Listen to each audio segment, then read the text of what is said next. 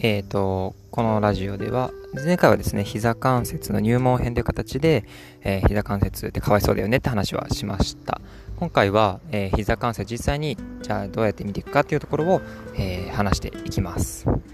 で、まず質関節ですが、あの、まあ、ご存知の方もほとんどいると思うんですけど、2つに分かれますね。2つの総称です。えー、まだ室外大腿関節と、あとは、えー、大腿頸骨関節の2つですね。まあ、俗に PF、あ、えー、そうですね、PF 関節と TF 関節ってあのよく表現しますけど、多分病院で勤めてる方はね、あの PT さんとかはよく使いますし、あと PT さんと一緒に組んでる OT さん、ST さんはよく聞くかなと思うんですが、えその PF 関節と TF 関節でも、え、治療の方法はかなり変わってきます。で、今日はですね、その TF 関節、あの、え、大腿頸骨関節の方でフューチャーして話していきます。はい。で大腿頸骨関節、ま、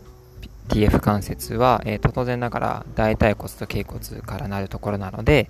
えーと、股関節の状態も見ないといけません。ということは股関節のあの静的立位のアライメントですね外旋してるのか内旋してるのかと見ないといけないですしあとは立位の時の頸骨の向きですね頸骨が過剰外旋してるのかまた内旋してるのかとか見ないといけないですね。で、ここの見方っていうのは、基本的にあの関節列撃、膝関節の、質関節の関節列撃で見ることができます。関節列撃と、あとは実際に股関節、特に大天使ですね、触診をして、えー、外旋をしてるのか、内旋、相対的にでいいので、えー、例えば右の質関節見るときは、立位を取ったとき、大天使を触診して、左と右を触診したら、相対的に右が外旋してるのか、内選手の方っていうのを判断します。まあ、実際にあの大天使だけではわからないので、ASIS とか BASIS の前傾後傾とか見ないといけないですし、そもそものね、あの腰椎の下前話なのか、こう、考案してるのかっていうのを見ないといけませんが、えー、大天使の触診して股関節の内外線見るだけでも、えーと、TF 関節の状態を見ることができます。で仮に結構ですね、あの特に膝 OA の方は、その TF 関節においてその股関節の外旋してる傾向があります、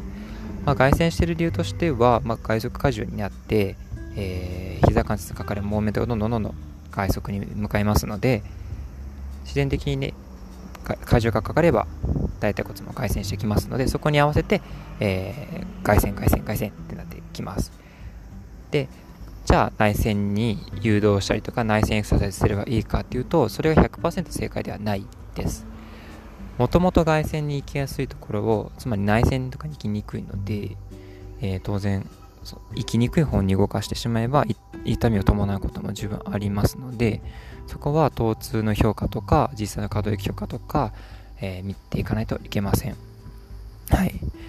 でなので、えーと一概に行かないからそっちの方にモビライゼーションしてしまえとか、そっちの方にストレッチかけてしまえとかっていう安易な考えでやると、かえって疼痛増悪してしまいますので、その辺もしっかりと評価していきながらだと、より良い、えー、膝のアプローチになるかなと思います。はい。